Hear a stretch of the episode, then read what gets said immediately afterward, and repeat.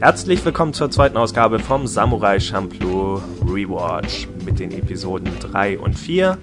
Hellhounds for Hire Part 1 und 2. Ähm, und jetzt habe ich wieder den deutschen Titel nicht hier, aber ich glaube, Tate hatte die gerade rausgesucht. Wie war der deutsche ähm, Titel? Verbundene Schicksale 1 und 2. Genau, und dieses Mal sind wir auch einer mehr. Ich bin euer Moderator Toni und mit dabei dieses Mal auch René. Hallo. Außerdem, ihr habt sie gerade schon gehört, Tati. Ja, hi, nochmal. Und Marcel. Hallo. Und Philipp. Hallo. Das ganze Anime-Team ist vollzählig. Alles klar. Ja, heute geht es um eine Doppelfolge. Das Anime-Team. Das Anime-Team. Jeder, der mal jetzt so irgendwo in einem Anime-Rewatch dabei war. Heute haben wir eine Doppel-Episode, das heißt ein äh, Zweiteiler und das hat auch mit der Aufteilung dieses Mal ganz gut gepasst. Das heißt, wir haben eine zusammenhängende Geschichte, über die wir dieses Mal reden können.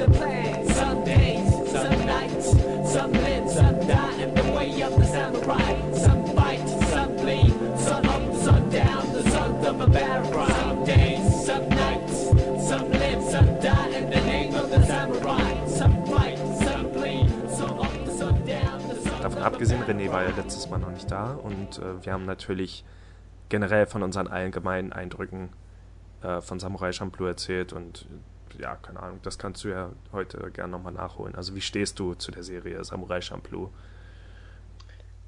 Äh, ich hatte, glaube ich, auch wie die meisten äh, bei Vox irgendwo in der Anime-Nacht gesehen. Mhm. Und ja, das war vor über zehn Jahren oder so und da hat sie mir gut gefallen. Dann hatte ich sie vor ein paar Jahren nochmal gesehen, da hat sie mir nicht ganz so gut gefallen und jetzt stehe ich so mit so ein bisschen gemischten Gefühlen da. Manchmal gefällt sie mir besser und manchmal gefällt sie mir nicht so gut. Hm. Aber zum Beispiel den Anfang fand ich schrecklich. Ähm, oh, okay. Ihr habt ja schon über das Titellied geredet, das finde ich okay, aber hm. Ich fand irgendwie die ganze Anfangsszene, diese ganze Montage mit den Scratching, ja. fand ich irgendwie, weiß nicht, hat mir einfach nicht gefallen.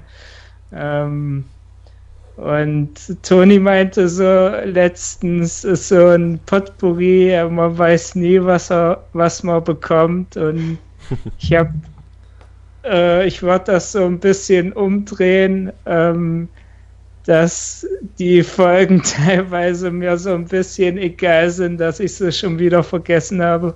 Ja. ähm, und aber dieses Mal hat es mir besser gefallen als die beiden ersten Folgen. Also ich habe euch, äh, ich habe auch euren Podcast gehört. Und wenigstens eine. ja. Oh nein. Das ist nicht wahr. Ähm, ja, ist eigentlich immer noch eine spannende Geschichte. So viel muss man mindestens einräumen. Ja, ich habe äh, mir jetzt auch zur Gewohnheit gemacht, parallel nochmal den, den Cowboy Bebop Rewatch zu hören, weil die Parallelen ja doch schon ziemlich groß sind. Und unsere Kritikpunkte von damals auch nochmal mit denen hier von Samurai Champloo zu vergleichen.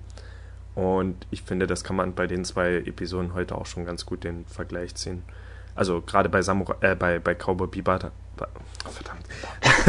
gerade, bei, gerade bei Cowboy Bebop hat mich nochmal überrascht, wie ähm, äh, wir hatten eigentlich, es gibt schon sehr viele Parallelen, also gerade der Start bei Cowboy Bebop, den haben wir sehr ähnlich aufgenommen wie bei Samurai Champloo.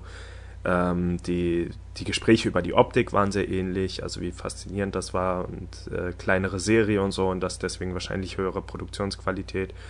Ähm, Wobei ich aber schon finde, dass zum Beispiel bei Samurai Champloo der, der Einstieg schon wesentlich stärker war, wenn man das jetzt vergleichen will.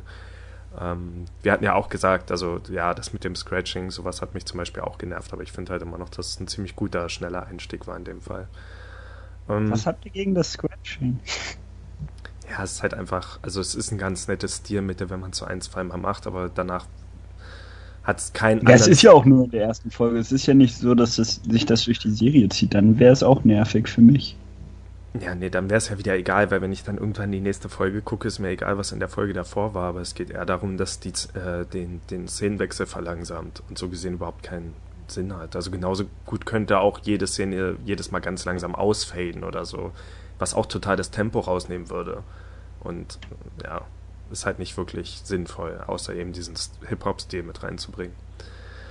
Ähm, ja, und wie, wie hattest du die zweite Folge dann im Vergleich eigentlich gefunden? Die war ja dann schon eine komplett eigene Geschichte mit diesem äh, ähm, Dings, wie ist er nochmal? Diesem Ogerwesen. Ich habe jetzt vergessen, wie der, wie der Name dafür ist. Ja, ich weiß auch nicht mehr, wie er heißt, aber ähm, äh, ja, ah, also es wird ja. Ich hatte es gerade fast, aber ich habe es wieder vergessen. Ist auf jeden Fall ein normales Schreck. japanisches Wesen. Schreck. Ja. Äh, ja, fand ich auch nur ganz okay. Also ich fand äh, diesen Assassin cool, dass hm. ähm, ja, wie der halt eingeführt wird. Ich weiß, ich habe schon wieder vergessen, ob der später nochmal vorkommt. Ich habe so das Gefühl, ja. Ich ähm, weiß tatsächlich auch nicht mehr, aber es wurde ja irgendwie sowas gesagt, wie man sieht sich noch ja, oder ich so. Glaube, ne? Der kommt nochmal vor, ja. Aber sonst, ja, fand ich jetzt auch nicht so spannend, die Folgen. Okay. Dann gehen wir weiter zu den zwei neuen Episoden. Wie gesagt, eine Doppelepisode. Und äh, in der Geschichte trennen sich die drei direkt am Anfang. Ich glaube, das war das, was ich direkt ähm, schon in der ersten Folge unseres Rewatches angesprochen habe. Dass äh, die, ja, dass Mugen und Jin äh, Fu auch manchmal einfach alleine lassen. Ja, daran hatte ich da auch gedacht, als wäre äh, Eine sehr schöne Szene. Die drei trennen sich also, landen dann aber doch direkt wieder in der gleichen Stadt und haben alle. Also trennen ist eigentlich zu nett gesagt. Sie wird einfach alleine gelassen gegen ihren Willen. Ja.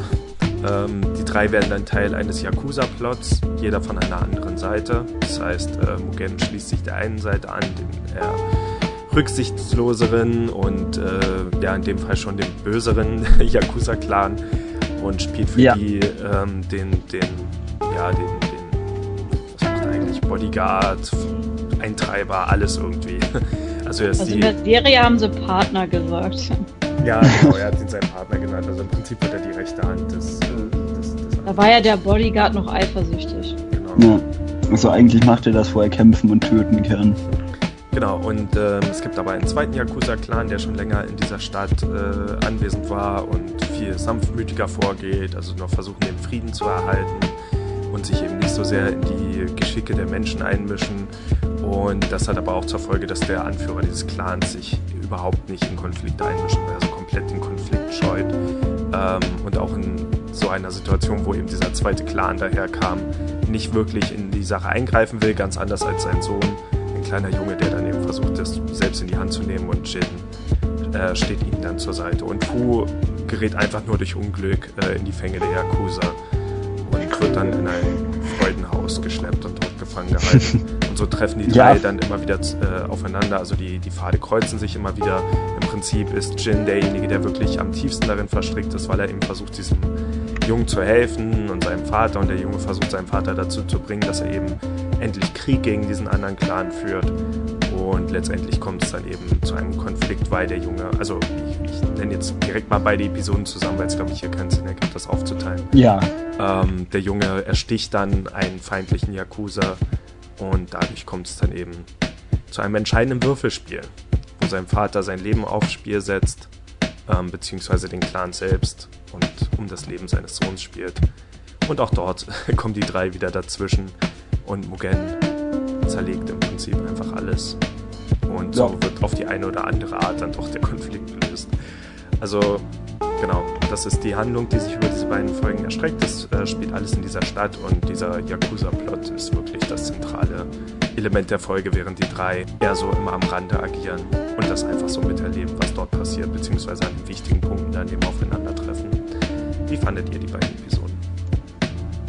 Also ich fange dann einfach mal an und ähm, ich muss sagen, dass mir die ersten beiden Episoden zwar etwas besser gefallen haben. Ich weiß jetzt gar nicht genau, woran das lag. Ich mag halt zwar ein paar humorvolle Folgen, aber auch die, äh, in denen es dann mehr um die Story geht. Und hier ist es jetzt mehr eine Story-Folge. Es liegt jetzt nicht daran, dass ich die nicht so cool fand.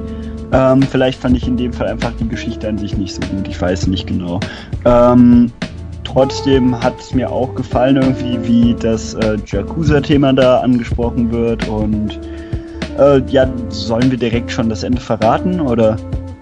Habe ich doch eigentlich schon. Also äh, ganz das Ende nicht. Naja, fast jeder stirbt und der Junge wird dann der Anführer seines Clans. So scheint ja. es zumindest, das wird nicht ganz deutlich gezeigt.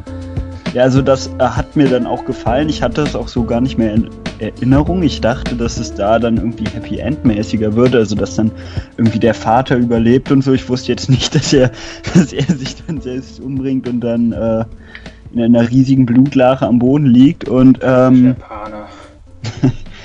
ähm, das hat mir auf jeden Fall ganz gut gefallen, weil es irgendwie überraschend war. Und äh, ja, es war auf jeden Fall deutlich weniger Humor drin als in den. Na gut, in der zweiten Folge war jetzt auch nicht viel Humor, aber es gab, glaube ich, nur ein oder zwei witzige Momente insgesamt, oder? Ja. Ähm, das finde ich auch überraschend. Also diese ja, die Art, wie die Folgen hier aufgeteilt sind. Ähm, das ist auch einer der Punkte, weshalb ich zum Beispiel Cowboy Bebop erwähnt hatte am Anfang. Dort waren wir damals zum Beispiel ziemlich überrascht, dass ähm, direkt ganz viele lustige Folgen von Cowboy Bebop kommen, bevor es das erstmal eine ernste Folge gab, obwohl wir den Anime genau gegenteilig in Erinnerung hatten. Und bei Samurai Champloo ist jetzt im Prinzip das Gegenteil der Fall. Wir haben ihn äh, als sehr lustigen Anime in Erinnerung und ich zumindest bin überrascht, dass es jetzt mehr ernste Folgen gibt, also jetzt schon drei aufeinander. Nicht, dass die nicht auch Witze hätten und nicht, dass es jetzt wirklich so bitter ernst wäre die ganze Zeit. Ja, über. ja, das natürlich nicht. Aber ich erinnere mich dann halt doch immer mehr an die richtigen Comedy-Episoden und die sind im Moment jetzt noch nicht so richtig da. Also da war noch am meisten die erste Episode. Also dieses Verhältnis von mhm. Samurai Champloo und Cowboy Bebop ist irgendwie komisch. Tonlich sind die komplett gegenteilig, aber die Aufteilung der Folgen, äh, ja, ist merkwürdig. Vor allem, weil ich bei beiden Anime immer mehr einen Wechsel erwartet hätte. Also wenn jetzt eine ernste Folge kommt, dann sollte danach eine lustige kommen, aber es ist tatsächlich überhaupt nicht so. Es ist einfach immer mal ganz viele ernste und dann mal ganz viele lustige und ja. Finde ich eigentlich auch cool. Ja, ist vielleicht nicht ganz so vorhersehbar auf jeden Fall. Ja, aber ja, das ja, Problem genau. Ist immer, welchen Eindruck bekommt man davon? Da können wir jetzt auch Tati zum Beispiel fragen, aber wir haben ja schon ganz viel darüber erzählt, wie wir Samurai Champloo wahrnehmen. Aber wenn sie das jetzt nicht gewusst hätte und einfach nur diesen Anime bisher geguckt hätte, wo halt die zweite Folge so eine Geschichte über so einen armen Oga war und hier jetzt über so einen armen Jungen in so einer Yakuza-Familie. Es wirkt halt schon ein bisschen mehr wie Drama als alles andere, finde ich. Deswegen mhm. springen wir doch direkt zu Tati. Ja, ich fange einfach mal an, wie ich das jetzt so fand mit den beiden Folgen. Mhm. Also was ähm, ja, so der Beginn, wo die Fu da erstmal so richtig losgelabert hat, wie so typisch Frau, typisch Mädchen und diese Männer. Und ich habe in der Situation noch gedacht, ey, an der Stelle von den beiden Männern würde ich jetzt einfach wegrennen. Und dann haben die das ja echt gemacht. okay. Das fand ich irgendwie ziemlich cool. Und ähm, was ich auch cool fand, äh, weil man hat dann ja immer so verschiedene Szenen von den drei Charakteren gesehen wie ich fand, war das auch ziemlich ausgewogen. Das fand ich ganz cool, dass da nicht immer einer thematisiert wird, weil ich mag sowas dann immer nicht so. Ja. Ähm, ja, also Mugen, der dann halt einfach da rein ist in dieses Lokal, sich einfach bedient hat am Essen und dann da durch Zufall halt in, ja, als Partner von diesem Boss da, von den, von dem Clan oder was das da ist, ähm, ja, eingestellt wurde, sage ich mal. Und äh, Jin, der sich dann einfach so richtig äh, vorbildlich in das Lokal sitzt. Ja, also leider habe ich kein Geld. ja, also das ist eigentlich ganz cool, dass das auch so unterschiedliche Charaktere, dass ich finde, das betont das nochmal. Hm. Und bei Fu dachte ich erst, oh, jetzt fängt die schon wieder an, so rumzuzicken, sage ich mal, ne, wenn die da, oder halt dieses typische Mädchengehabe, dass die da erstmal loslabern muss. Aber dann finde ich eigentlich, dass die sich gut geschlagen hat, dafür, dass sie dann ja allein gelassen wurde und dass die halt gar nicht so hilflos wirkt, wie in den ersten Folgen jetzt vielleicht. Und gut, die ist dann zwar in dieses Bordell da verschleppt worden. Ja, ich wollte gerade sagen. aber irgendwie ist sie dann ja auch wieder da rausgekommen. Ja, okay, das stimmt. Und ähm, das fand ich eigentlich ganz cool, dass die zwar erst ähm, halt in sowas hineingerät, aber dann auch wieder rauskommt, ohne jetzt auf diese beiden Typen halt angewiesen zu sein. Und aber ich finde es auch cool gemacht, dass ähm, dass sich halt die Wege trennen, dann kommt man in diesen ganzen Yakuza-Konflikt und irgendwie kommen die dann alle wieder zusammen. Das ist eigentlich ziemlich cool gemacht gewesen. Ja. Auf jeden Fall. Die anderen? Ähm, also auch schon deutlich besser als die letzte Oga-Folge. Die war irgendwie ganz anderer Ton. als die letzte Oga-Folge von den vielen Oga-Folgen. Ja. Ich wollte sagen. Ja, Samurai Champloo ist doch ein Oga-Universum. Ja, ähm, das Oga-Universum. Viele, viele sehen da so aus.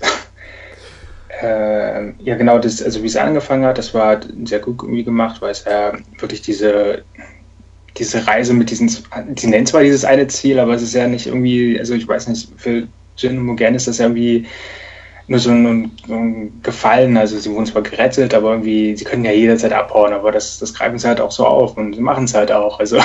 das ist ganz lustig. Und aber dann doch halt, wie auch Tat schon angesprochen hat, oder die anderen, ähm, ja, das fühlt sich ja trotzdem wie der ganze, der Weg wieder zusammen. Obwohl sie ja in der Kreuzung komplett unterschiedliche Wege gegangen sind, haben sich irgendwie wieder in derselben Stadt getroffen. ähm, Was ja merkwürdig ist. Aber ich vermute mal, der Weg führt einfach so halb um die Stadt rum oder keine ja, Ahnung oder trifft in der Mitte wieder zusammen. ja, und es war halt einfach nochmal Zeit, die ganzen Charaktere besser kennenzulernen. Also gerade wie Mugenda wieder auftritt im Lokal und so, das passt halt perfekt zu ihnen und auch dann mit Jin und so, gerade am Anfang, ist irgendwie sehr wichtig. Und dann auch immer nochmal für Fu halt, ja, jetzt wo sie alleine war. Aber das kam halt doch wieder Momo vor und hatte ja noch mehr eine größere Rolle. Also kommt doch immer öfters mal vor und halt auch die Sachen mit den Krügen und so. Sie hatte halt einfach mehr Glück eigentlich als Verstand, aber ja, sie kann sich schon durchschlagen. Aber es ist auch auf jeden Fall sehr cool. Also spätestens an einem Moment in diesem Würfelspiel oder so kommt sie ja ziemlich cool rüber, wo sie dann eigentlich auch ja. nur per Zufall reinstolpert, aber ja. dann eigentlich übelst der Profi ist. Ja, mit den Würfeln. Mhm. Das hat sie wieder sympathisch gemacht, weil ich mochte ja. die ja nicht so, ne? Aber jetzt ist die eigentlich ganz cool. Mal schauen, wie das in den nächsten Folgen sich dann entwickelt weiß nicht, die ganze Zeit irgendwie auch ein Modell oder so mit diesem lustigen Gesicht und so. Ja, ja, ja schneiden und so. War auch ziemlich sympathisch. Sie weiß sich halt schon zu helfen, das ist gut. Und ich fand es großartig, dass sie versucht, sich unattraktiv zu machen und dass sie ja. erst dann von jemandem ausgewählt wird. Ich meine, die eine, dann die Tochter, die mit verschleppt wurde, das war dann halt mehr so dieser ja, also schwache Frau-Charakter, die Hilfe ja. brauchte und aber früher hat die halt geholfen beigestanden, ja. Aber in dem Fall ist es auch so, dass das ja storymäßig sonst nicht funktioniert hätte. So, also wenn, also na gut, man hätte noch was anderes machen können, wo sich der Junge dann aufgespielt hätte, aber es war ja in dem Fall so, man brauchte irgendeine Situation, damit, hm? damit der, oh Gott, damit der Junge äh, halt äh, was Dummes macht und dass es dann zu diesem Würfelspiel kommt. Und ich fand, das äh, hat da gepasst. Und, und ich fand es ziemlich krass, dass einfach ich fand es ziemlich krass, dass die, ja, das war großartig, aber ich fand es auch ziemlich krass, dass einfach die äh, weibliche Hauptperson, die äh, auch einfach ein Kind ist, direkt mal zwangsprostituiert wird. Ja, das ist. das ist schon ziemlich heftig. Gut, aber Kind und Erwachsene ist in Japan auch nochmal was anderes. Also ich glaube, sie ist 15 und damit in Japan zumindest volljährig. Und natürlich ist nochmal der Zeitunterschied. Ja, ja, klar, der Zeitunterschied natürlich, aber trotzdem ist es, ja. wenn man wenn man es einfach mal so irgendwie nüchtern betrachtet, dass einfach ein Kind da zwangsprostituiert wird, finde ich krass. Ja, das betrachten nur diese wenigsten nüchtern. Ich meine, bei Game of Thrones ist das doch bestimmt auch so, weil, keine Ahnung. nee, ähm, was, ach ja, mit den Zeitunterschieden. Ja, aber ja Game of Thrones, äh, Game of Thrones ist ja wohl wesentlich härter als Samurai Champloo. Ja, das finde ich. Nehmen sich nicht viel. Ja, Samurai Champloo ähm, was war, ach ja, genau, dieses, ähm, die Zeitepoche, genau, als er, als Mugen noch dann irgendwie Krabben essen gehen wollten, dann hatten sie das Lokal von außen gezeigt, aber dieses, also was man heutzutage ja so kennt aus Lokalen, solche bewegliche, da habe ich mich auch gefragt, okay, gab es das denn früher damals schon? Also klar mit Zahnrädern das und so, so ein Mechanismus. Ja, sah auf jeden Fall jetzt einfach nur so ein, also dadurch, dass ja. es sich auch so langsam bewegt hat, das sah schon aus wie etwas, das existieren könnte. Die Frage ist nur, ob so ein Kram-Lokal wirklich diesen Aufwand macht. Aber es ist ja dann ja. eben auch was für teure, also für, für ein teureres Etablissement. Ja, aber wenn es für teure Gäste, für noble Gäste was ist, ist denn das nicht zu albern? Kann auch sein, aber ich denke, da, ist, da kann man eher den Aufwand reinstecken, sowas Okay. Ähm, das war übrigens einer der ersten Gags, die mir in der Folge auch mit aufgefallen sind, nämlich dass ähm, Mugen sagt ja, er will Krabben und, und statt, die, statt dass sie direkt in dieses Krabbenrestaurant gehen, sieht man als nächstes aber das Würfelspiel, wo Mugen hingeführt wird. Und ich bin mir nicht sicher, wie das von den Sprachen her funktioniert, aber Krabs heißt ja eben auch das Würfelspiel. Also das heißt, er sagt ah, im Prinzip, äh, er, will, er will Krabs und dann wird er aber stattdessen zu diesem Würfelspiel geführt. Und ich, ich habe jetzt, äh, ich weiß nicht mehr, wie das im Japanischen hieß, das Würfelspiel, aber ich glaube, das entspricht schon dem Casino-Spiel Krabs. Also auch von der Funktion her, von der Art, wie es gespielt wird. Deswegen, ich weiß nicht, ob im Japanischen vielleicht auch die Begriffe irgendwie ähnlich sind oder so. Ich kann mir jetzt schwer vorstellen, dass dieser Gag einfach nur ganz zufällig dann in der, ja, weiß ich nicht, englischsprachigen Version dann vielleicht eingeführt wurde. Wenn es dort überhaupt so war, vielleicht hat er dort eben das, das äh, Wort für Hummer benutzt oder irgendwas, aber hier dadurch, dass er eben Krabben gesagt hat, ja, und es war ja im Prinzip auch eine Krabbe. Also deswegen fand ich das ja. irgendwie fand ich lustig, dass er dann erstmal zu diesem. Daran habe ich gar nicht gedacht, aber okay, stimmt, das ist echt lustig. Mhm. Und der beißt in die Krabbe wie in so einen Döner rein, ey. ja.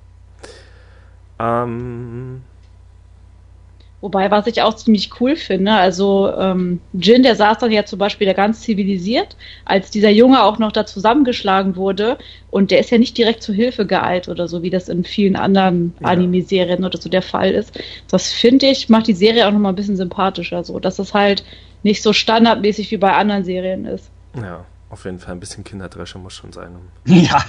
zu gewinnen. Also das wollte ich jetzt nicht unterstützen, ne, aber ich finde es gut. Ja, ne, das spiegelt sich ja auch immer wieder ähm, durch diese Geschichten. Nicht nur, also auch über Samurai Champloo hinaus, dann wieder zurück zu Cowboy Bebop, wo wir oft diese Situation hatten. Spike sitzt in einer Bar und irgendwas passiert und erst wenn er explizit um Hilfe gebeten wird oder eher selbst gestört wird, hilft er. Und hier hatten wir es zum Beispiel auch in der ersten Folge mit Mugen und, und ja. Fu, äh, wo er auch nicht sofort eingreift.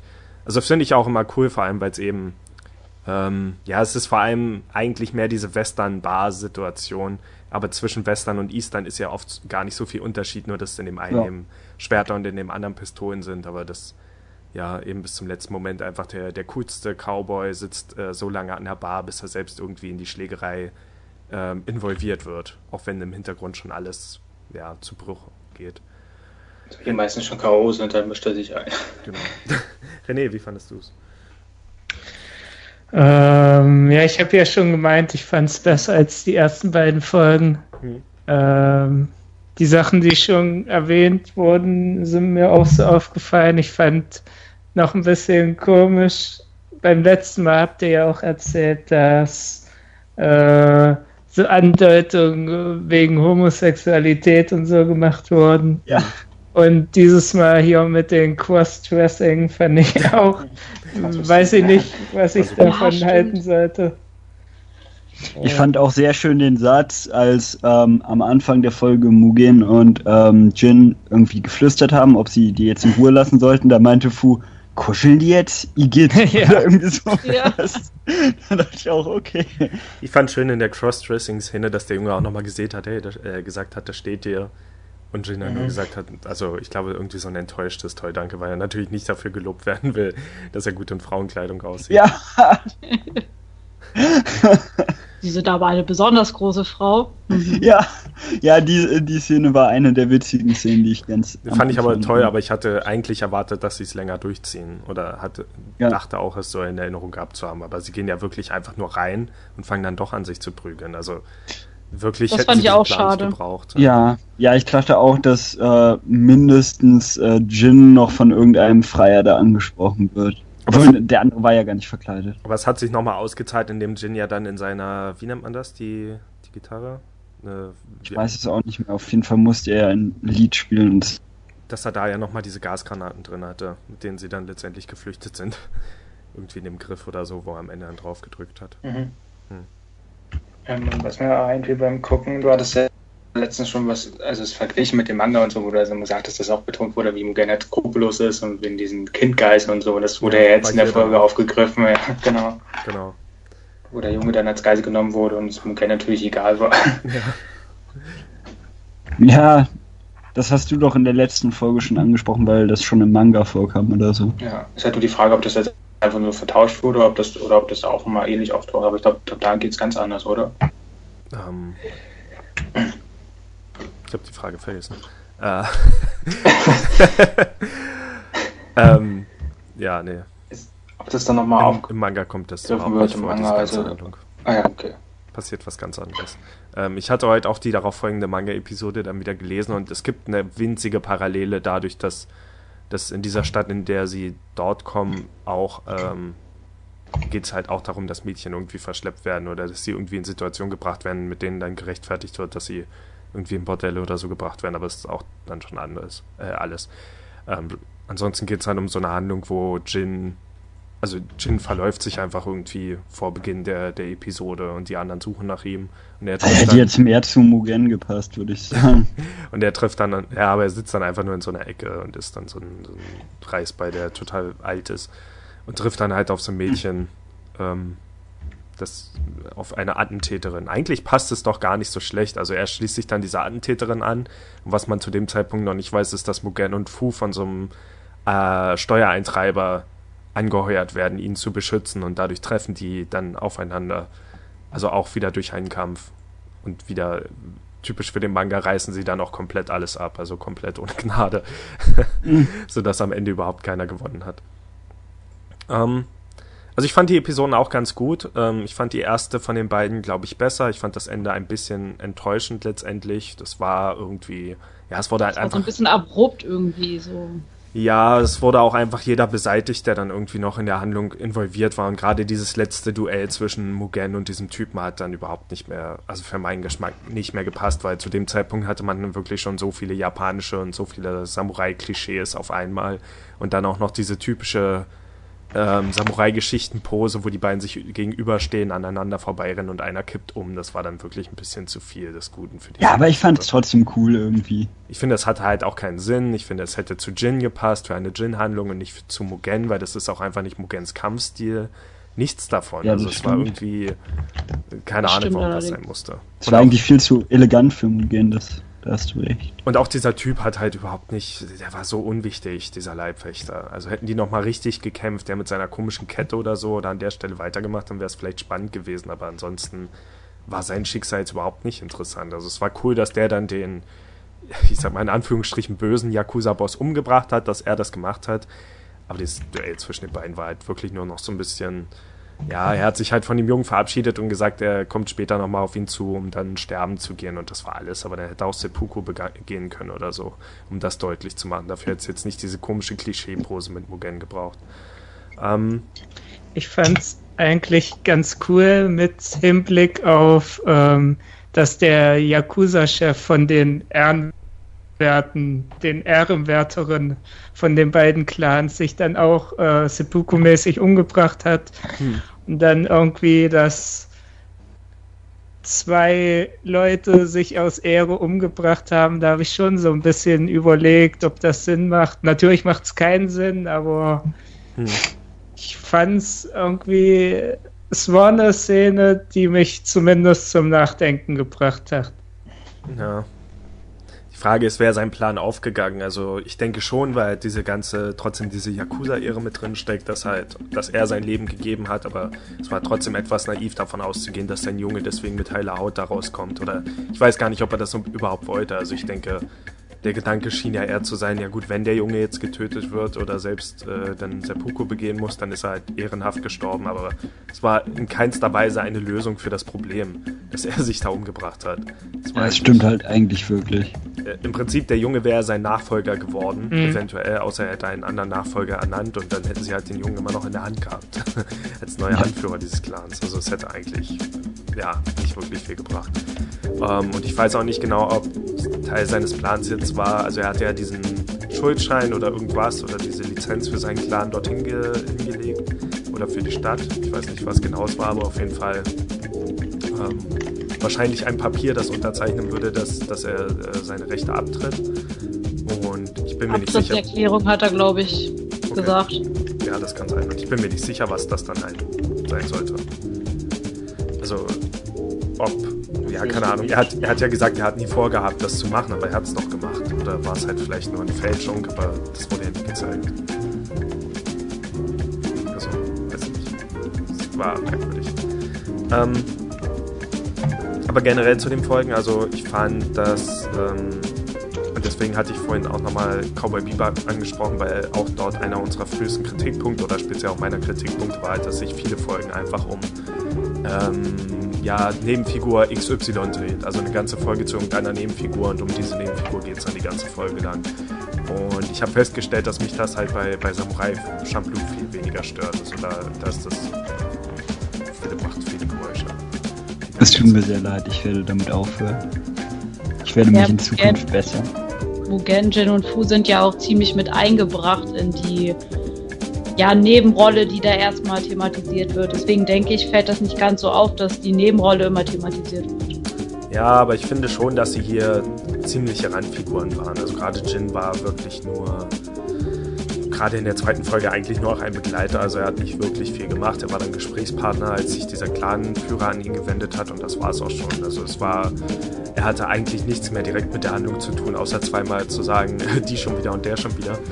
ähm, aber ich glaube, der Grund, warum es mich hier nicht gestört hat, ist, weil im Gegensatz zu der üblichen Gewohnheit von, von Cowboy Bebop zum Beispiel, wo es einfach eine Figur war und die hat jetzt was Besonderes, zum Beispiel eine Truckerin, die durch den Weltraum fährt und Heavy Metal hört, geht es hier halt um eine ganze Stadt und diese Stadt hat halt einen interessanten Aufbau, weil es diese zwei Klane gibt. Und ähm, ich fand die Stadt auch gut.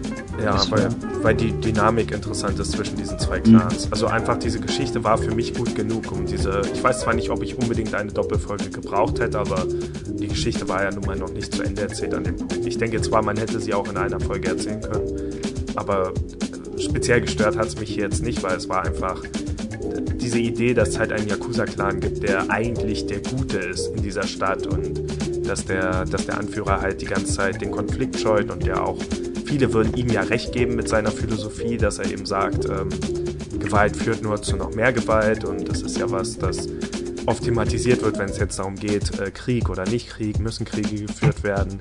Und hier sind aber im Prinzip alle vernünftigen Charaktere der und ich finde, ich bin zumindest der Meinung, als Zuschauer tendiert man dazu, dem zuzustimmen. Also dass hier eigentlich nicht vorwärts geht, wenn es keine Gewalt gibt. Und die Moral der Folge, äh, der zwei Folgen am Ende war ja auch, dass nur durch Gewalt alles gelöst wurde. Nur weil Mugen so eine Bestie ist und alles niedermetzelt, wurde ja die Situation aufgelöst. Und das ist natürlich komplett ja. unmoralisch. Also das ist zwar was, das in dem Setting ab und zu mal stimmen könnte oder in diesem Genre, sage ich mal, aber eigentlich die Lehre, die man daraus zieht, ist, ähm, dass Ziemlich ja, gut. längst hätte Blut fließen sollen, weil dann wäre das alles nicht so schlimm gewesen oder keine Ahnung.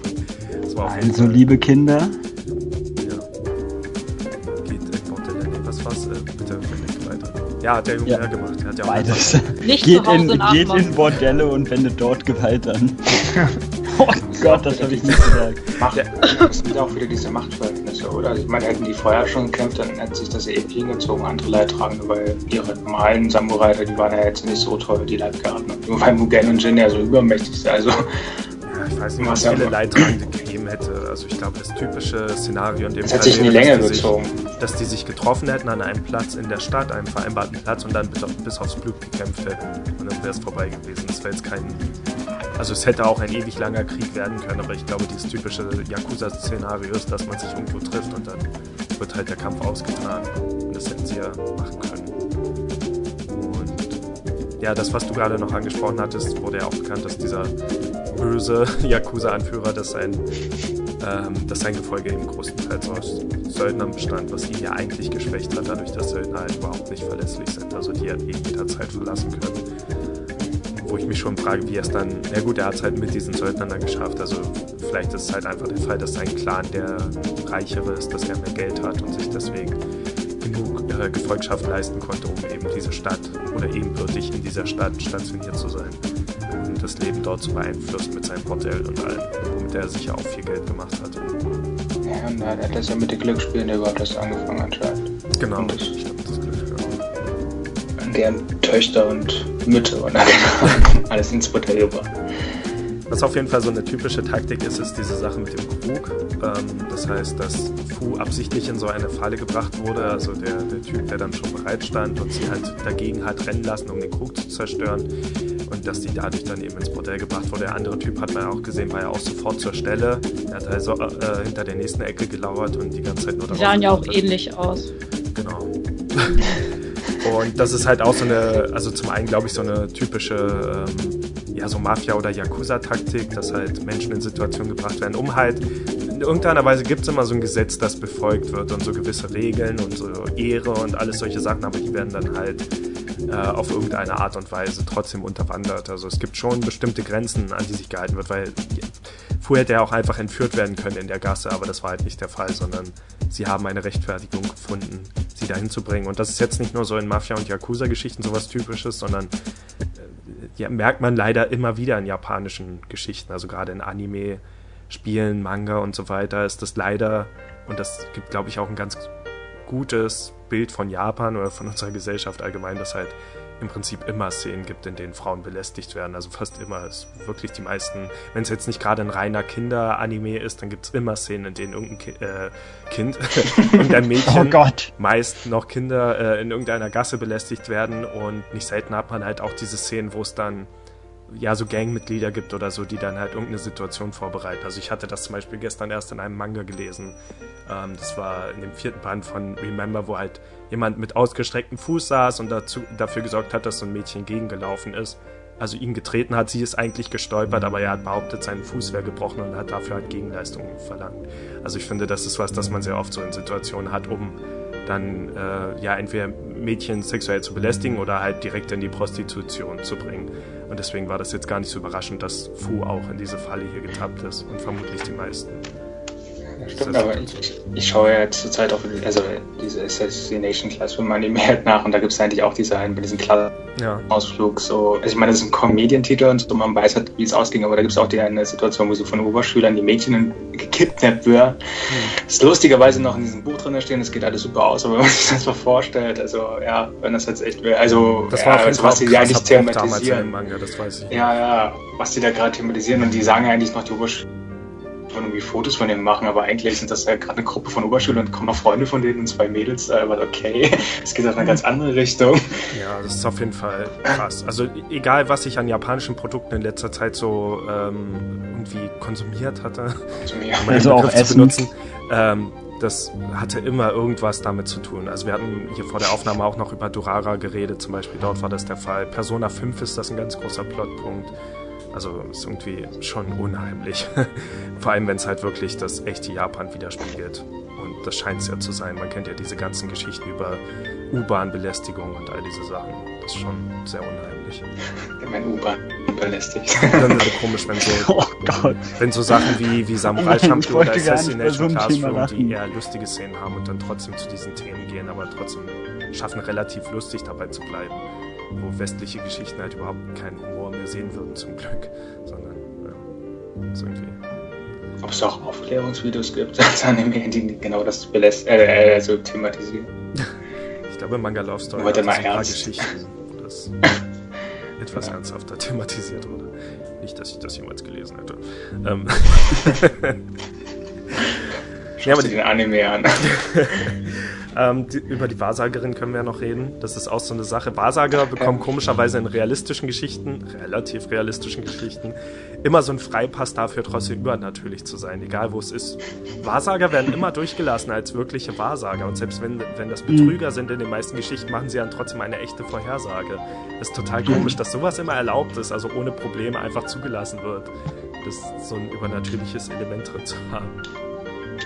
Und hier ist ja dann am Ende dann nochmal der, der Krug bei dem Würfelspiel. Das hat schon irgendwie gut gepasst. Sie sagt vorher, dass Fu in einen Krug stößt. Äh, nee, mit auf Krüge aufpassen soll. Stößt. Ja. Ähm, okay. Was haben wir? Bestimmt noch einiges zu bereden. Ja, ich finde, ähm, es war vielleicht ein bisschen befremdlich, dass Mugen gesagt hat, was hat er gesagt am Ende der ersten Episode? Irgendwie, dass, ähm, dass die drei aus irgendeinem Grunde mal wieder zusammenfinden, war es im Kern halt. Und das ist mhm. halt komisch in der vierten Episode oder beziehungsweise in der dritten Episode, in dem Fall, wo sie. Ja, gut. Wo also es gar nicht so passiert. Ein, einmal ist das passiert in der ersten Episode, aber vorher noch gar nicht. Also so oft treffen sie nicht aufeinander. Ja.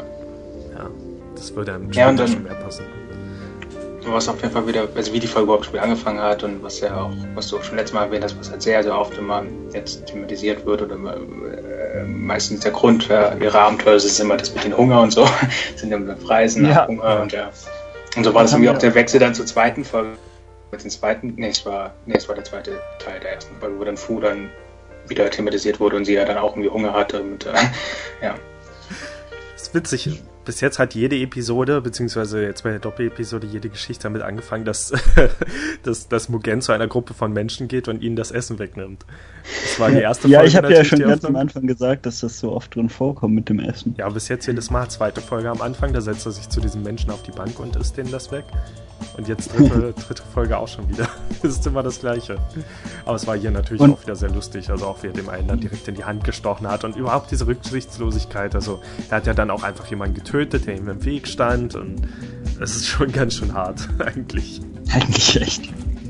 Also kranke Ich auch lustig fand. Ich meine, Fu sagt ja irgendwie, sie hat Hunger.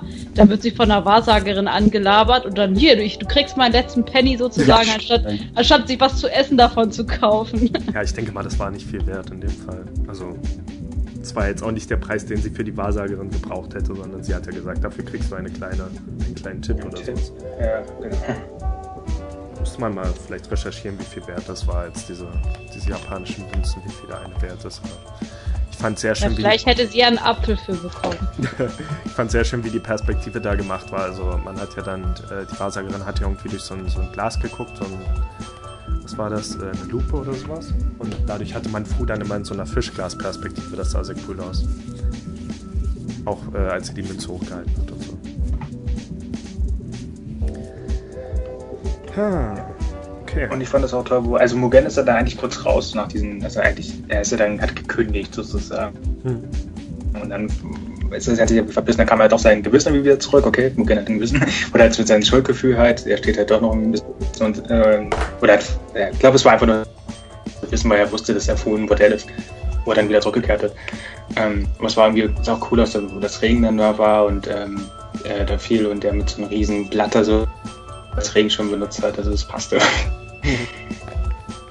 Habe ich gar nicht gemerkt, ich dachte, er hätte einen normalen gehabt. Einen normalen. Nee, woher sollte ein Regenschirm denn? Das war so ein riesiges Ja. Blatt halt. Fällt ihm bestimmt schwer, irgendjemanden einen Regenschirm wegzunehmen. Hat er dann auch mal gewissen Skrupel. Der Besitzer des Regenschirms liegt jetzt wahrscheinlich irgendwo in einer Gosse. Ja, aber das sollte man auch dazu sagen, also zumindest bis zu diesem Punkt, klar ist Mugen ziemlich rücksichtslos, aber man kann trotzdem sagen, dass die Menschen, die er getötet hat, es bis jetzt mal verdient haben. Ähm, und das, die Sache mit dem Jungen ist ja auch noch, der Plan des Jungen war ja einfach nur irgendjemanden zu töten. Aber er hat halt zufällig, vielleicht nicht zufällig in dem Moment jemanden genommen, der gerade seine Schwester belästigt hat. Und das konnte natürlich Seine. Schwester, seine Lehrerin. War es nicht seine Schwester? Nein, er stand doch auch, auf dass es seine sie. Schwester war. Er stand auf Nee. sie. Der, das, was seine Nachhilfelehrerin war, Ja, stimmt. verliebt. Das, ist- das ist doch die Ich hab Tochter des auch Schmieds gedacht, dass gewesen und er ist der Sohn des ja. Dings, ja. Man Ich sieht glaube, ganz am war alles, Anfang. alles drei davon. Ja. Krank, wer gibt denn seinem Bruder Nachhilfeunterricht? ja, worin? Ähm. Ach so, okay, jetzt verstehe ich auch mehr, warum der Yakuza-Chef nicht so viel. Okay. Weil ich habe sein Verhalten so missverstanden, dass er trotz, also auch obwohl es um seine Tochter ging, halt nicht eingegriffen hat. Aber da war er sowieso Was, nicht was war so, dann der Schmied mit den Schulden für ihn, der Opa oder was? ah, dann war er sowieso nicht so sehr in die Sache involviert, wie er eigentlich hätte. Also, dann ist das Verhalten des Clanführers vielleicht sogar noch eher verständlich. Ähm, okay, dann ging es halt um sie, aber sie wurde halt in dem Moment gerade ein bisschen belästigt von diesem Wachmann. Und es wurde ja später dann nochmal gesagt, ähm, der Junge hat einen Unschuldigen getötet. Und das stimmt ja in dem Moment eigentlich, also zumindest in dem Gesetz, das dort vorherrscht, hat er eigentlich nichts gemacht. Der Junge kam halt einfach an und hat ihn erstochen.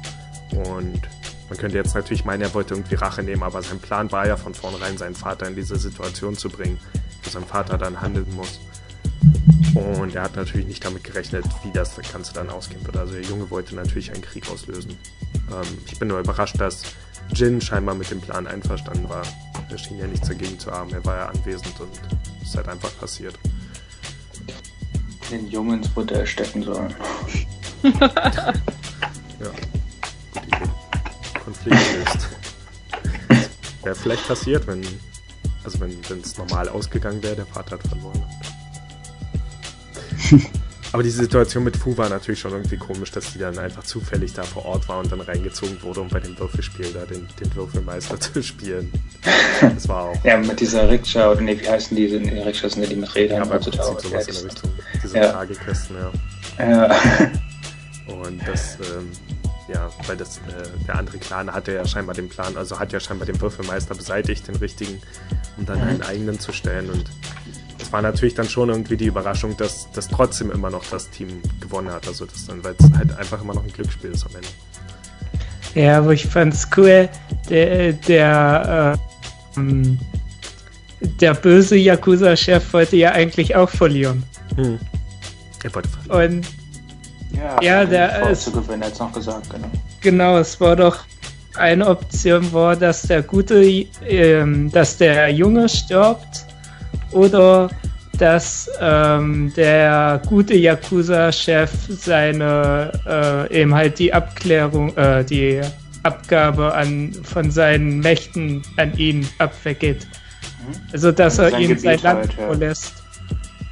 Und wenn wenn halt äh, er verlieren würde. Und deswegen wollte er eigentlich gewinnen, weil ihm das nicht so wichtig war, ob der Junge jetzt stirbt oder nicht, sondern er war ja eigentlich nur an der Machtübernahme interessiert. Und der gute Yakuza-Chef, ähm, ja, der hat ja eh zu Jin gesagt, der wollte, eh, weiß eh nicht mehr, ob er das überhaupt noch weitermachen will.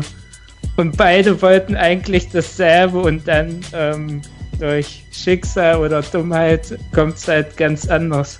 Er hat nicht der, der Gute hat doch gesagt, er wollte eigentlich verlieren, oder? Und nicht der andere. Also er hat doch gesagt, beide. bevor. Beide? Ja, Aber ich verstehe den Sinn dahinter immer noch nicht so richtig, weil der Einsatz, also klar, beide haben Einsätze reingelegt, aber aber ja, der, der Gewinner würde doch der Gewinner würde doch beides bekommen.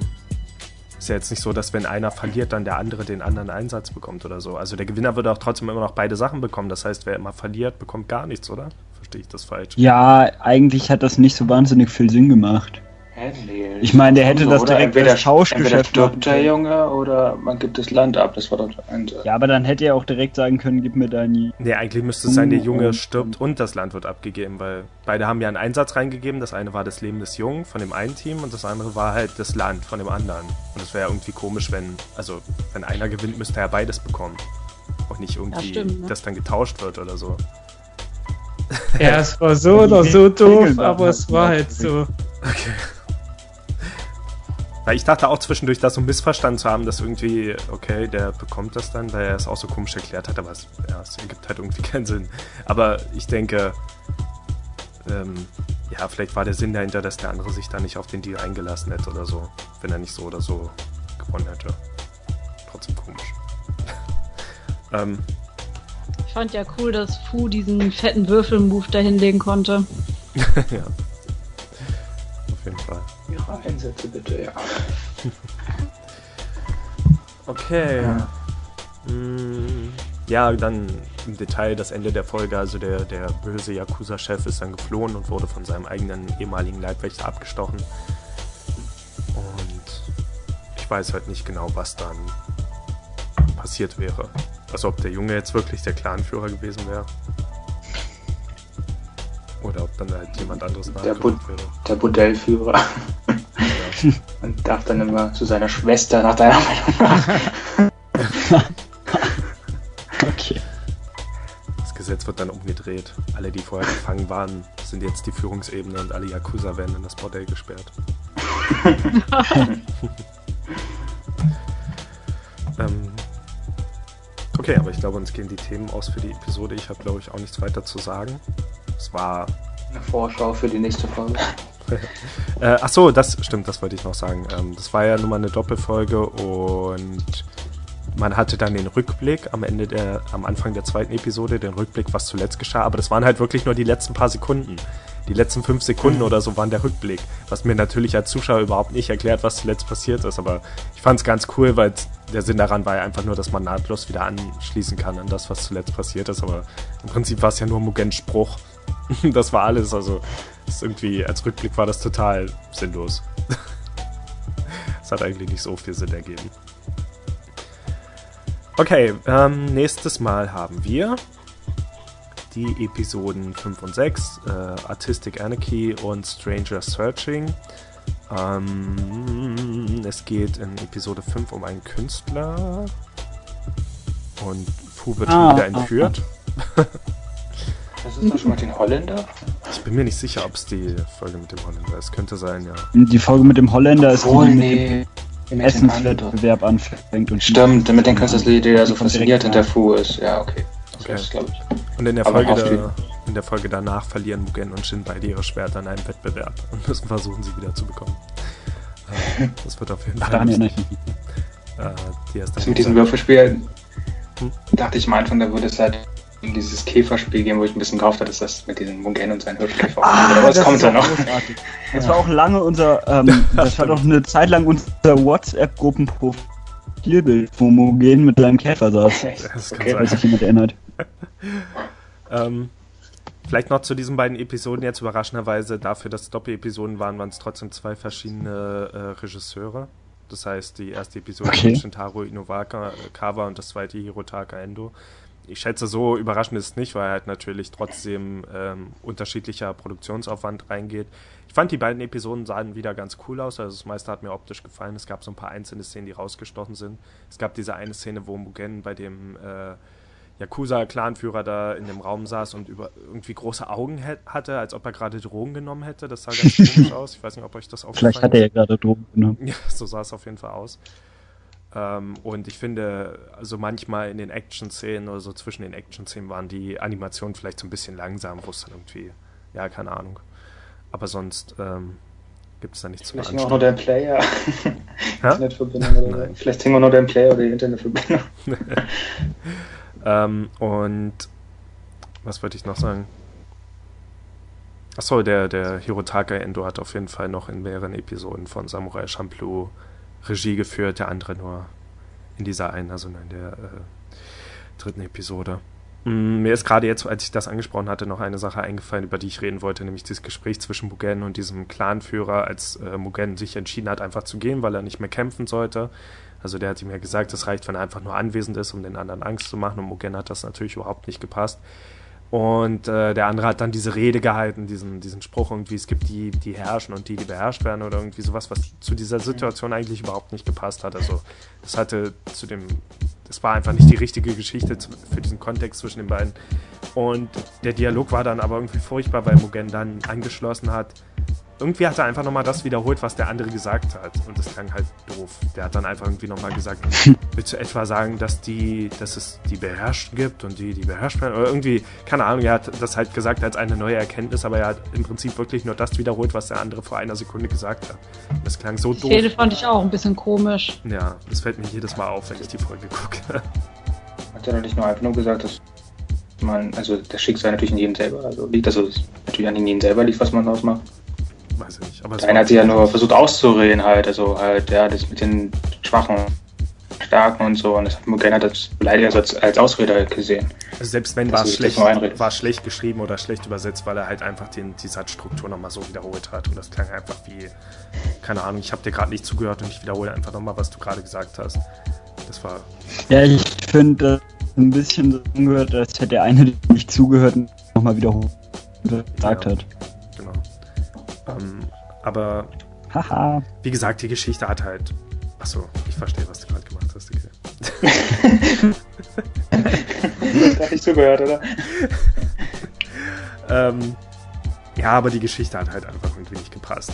Das Verhältnis zwischen Bogen und diesem Typen war ein anderes. Da hätte man eine andere Metapher oder irgendwas anbringen können, um zu erklären, ähm, weiß nicht, der hätte eine Geschichte erzählen können, warum Angst manchmal ausreicht, die Massen zu beherrschen oder irgendwas und nicht darüber, dass es Menschen gibt, die beherrscht werden müssen, weil das hat einfach nichts mit der Situation zu tun. Ähm, ich glaube, wir sollten hier was über Mugens Charakter erfahren, aber das war halt nur insofern drin, dass er halt Blutlust hat und einfach nicht rumstehen wollte, sondern kämpfen, auch wenn er hier mit Macht hätte haben können und, und Einfluss und Geld, aber ihm ging es halt mehr darum. Also er ist dann einfach wieder losgezogen mit einem krüppligen Regenschirm und einfach durch den Regen gestreift. Ähm, stattdessen. Ja, achso, weil ähm, Musik gefehlt? Das wäre traurig.